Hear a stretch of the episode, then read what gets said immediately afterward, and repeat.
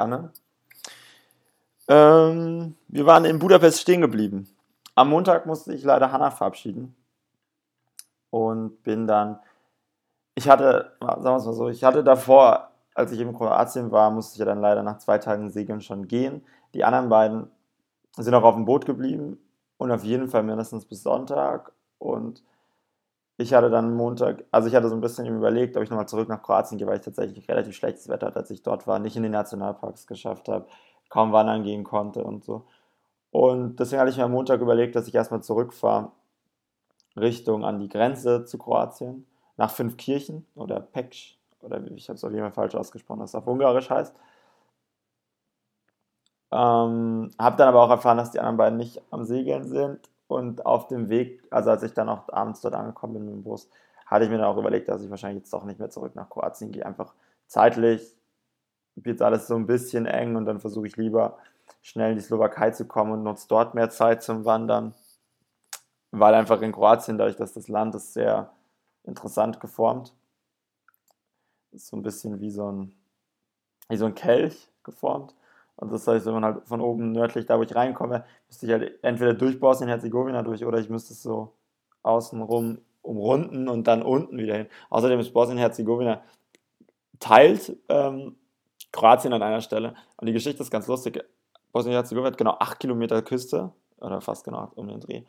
Und zwar liegt es daran, dass Dubrovnik, das, das weiter östlich liegt und ähm, eine große Handelsnation war und Venedig eben auch und die waren nicht, die haben sich nicht so gut verstanden. Und Venedig wollte keine direkte Grenze haben und deswegen haben die einen Teil von ihrem Land abgegeben an Bosnien-Herzegowina und deswegen, ähm, nachdem Jugoslawien wieder aufgelöst wurde, hat man dann entschieden, dass man eben die alten Grenzen wieder genauso macht und deswegen gibt es das, hat es diese, diese lustige Form.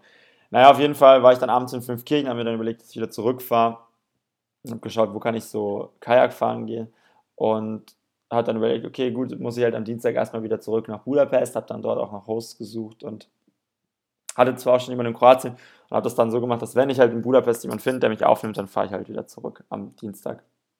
Habe dann abends mit meinem Host ein Pubquiz besucht, bei dem ich sehr, sehr schlecht war, weil alles auf Ungarisch war und selbst wenn ich die Fragen übersetzt habe, war ich trotzdem nicht so gut, aber unser Team hat trotzdem einen der mittleren Plätze belegt, war also in Ordnung. Am Dienstagmorgen hatten wir einen Host fünf Kirchen gezeigt, sehr schöne Altstadt. Wir waren sehr billig Lunch essen, wirklich richtig billig. Und dann, ah, ich hatte übrigens, genau, ich hatte jemanden gefunden, der mich in Budapest aufnimmt, aber es war so ein bisschen hin und her, mit dem immer wieder zu schreiben. Und ich hatte dann gehofft, dass ich wie auf der Hinfahrt, auch auf der Rückfahrt im Bus Internet habe. Hatte ich leider nicht.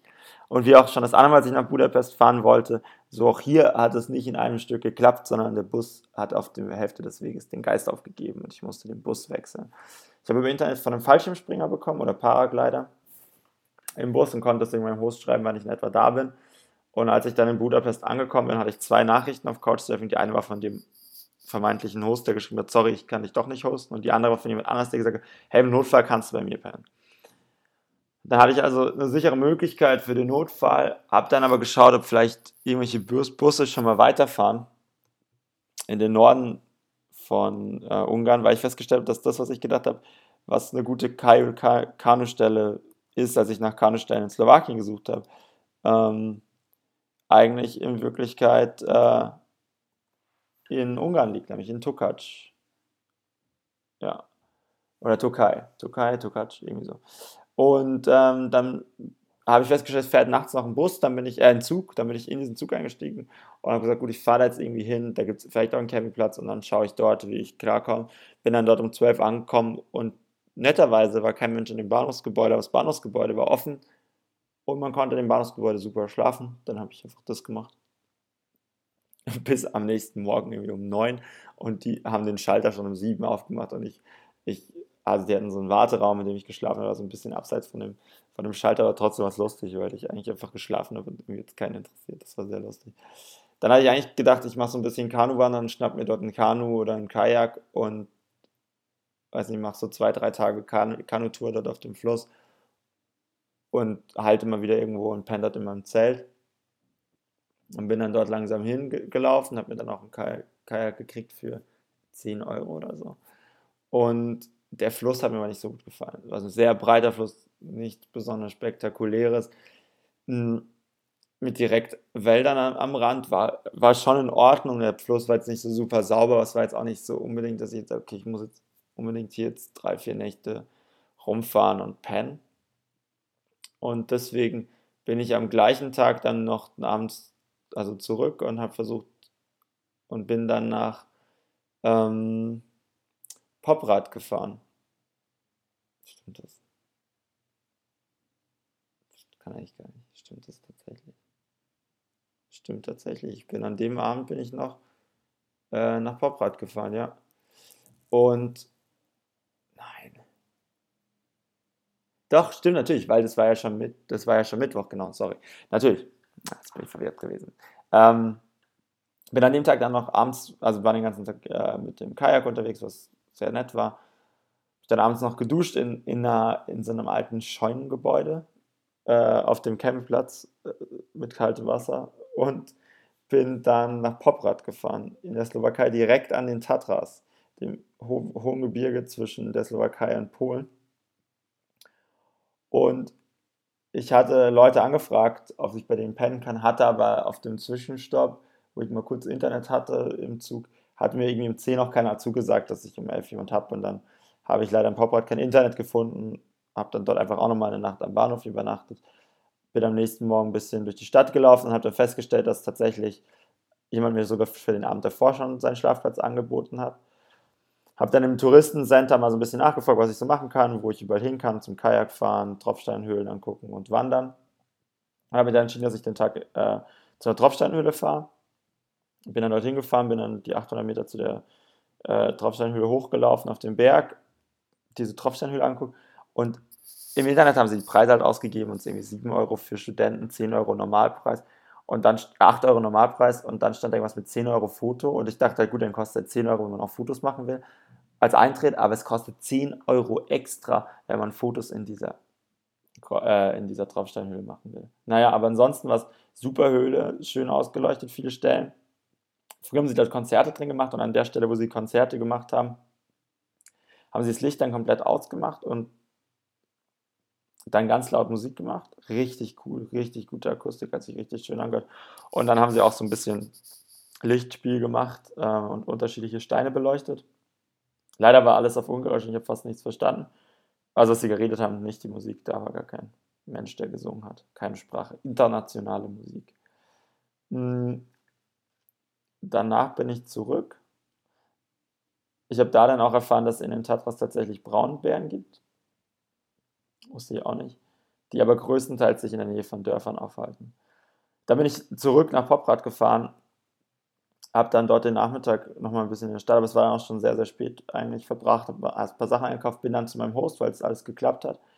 Ähm, dessen Freundin hat mich dann erstmal begrüßt, weil er sich nicht so in seinem Englisch nicht so, so sicher ist und sie besseres Englisch spricht als er. Und ich habe eine komplette Wohnung gehabt dort. Ich habe das komplette Untergeschoss, also den Keller, komplett ausgebaut mit Küche und Bad und alles so für mich gehabt. Das war sehr, sehr cool. Und dann sind wir noch in eine Bar gegangen. Die sind, wohnen zwar in Poprad und Poprad ist zwar auch eine größere Stadt, aber es ist irgendwie auch eine kleinere Stadt. Und der Teil, der, in dem sie wohnen, der ist mehr wie so ein Dorf. Aber trotzdem nett, sind wir halt in diese Dorfkneipe gegangen. Ich habe ähm, Kolincha, äh, warte, Kolincha, Kofola, Kofola getrunken. Das ist im Prinzip die, eine Cola aus, äh, aus der Slowakei, die aber anders schmeckt. Es schmeckt, riecht auch mehr wie so Kräuter, riecht mehr nach Kräutern und schmeckt tatsächlich eigentlich ziemlich cool. Dann haben er und ich haben uns dann noch darauf geeinigt, dass wir am nächsten Tag wandern gehen, weil er am Sonntag nicht, am, ab Samstagmittag weg ist. Und ich dachte eigentlich, ich fahre am nächsten Tag Kajak und gehe dann am Samstag wandern.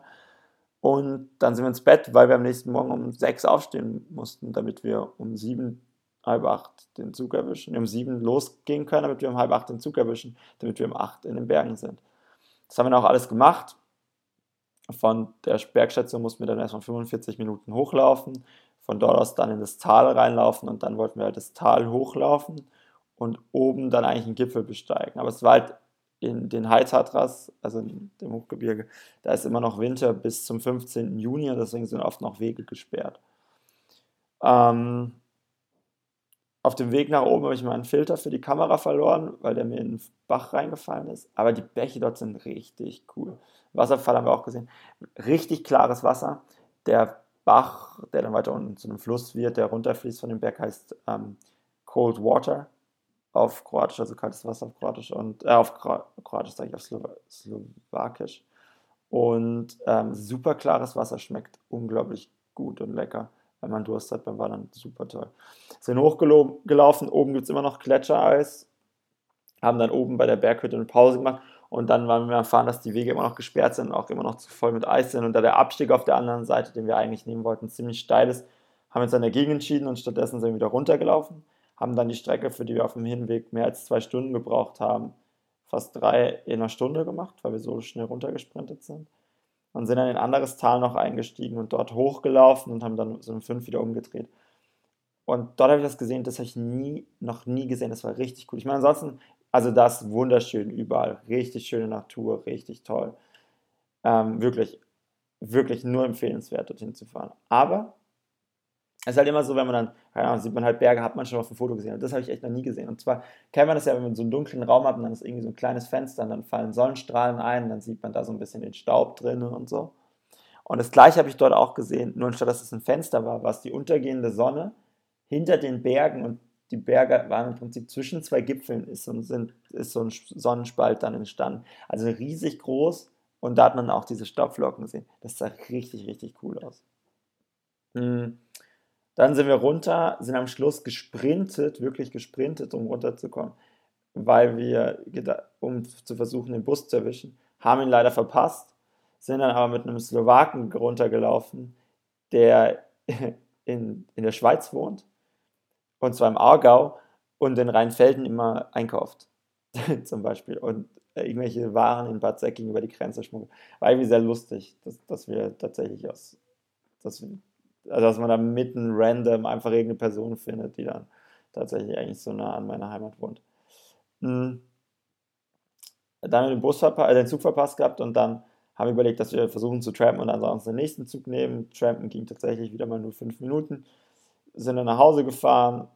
Ich habe dann dort noch gekocht und bin dann todmüde ins Bett gefallen. Und hatte dann aber schon so ein bisschen nach dem Wetter geguckt und es war dann schon eigentlich klar, dass ich eigentlich wollte ich am nächsten Tag Kajak fahren gehen. Und ich wollte aber unbedingt auch noch eine, und dann werde ich am Sonntag, die Nacht von Sonntag auf Montag, wollte ich dann in, in den Bergen verbringen, um Sterne zu beobachten. Und weil wir haben, eigentlich hatte ich mir überlegt, dass wir das gleich schon am Freitag machen, aber er hat so ein bisschen rum, er hat gemeint, dass es wahrscheinlich super kalt wird in der Nacht und Minusgrade vielleicht und das war mir dann ein bisschen zu riskant mit meinem Zelt, was sicher nicht dafür ausgelegt ist. Aber als wir dann oben waren, war klar, dass es auf keinen Fall Minusgrade hat nachts und ähm, dann habe ich festgestellt, dass Sonntag schlechtes Wetter ist dafür und dass ich deswegen das umdrehen muss und am Samstag hochlaufe und dann am Sonntag Kajak fahren gehe.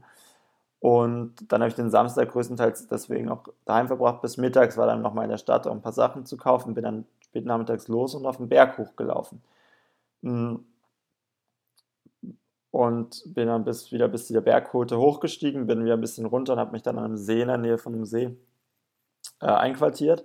Habe kein Zelt aufgestellt, wenn man es nicht darf. Und ich dachte, gut, ich mache das Zelt dann, wenn ich es brauche. Habe dann, als es dunkel war, die letzten absteigen sehen, die noch mit so richtig hellen Stirnlampen runtergelaufen sind. Habe lecker gegessen.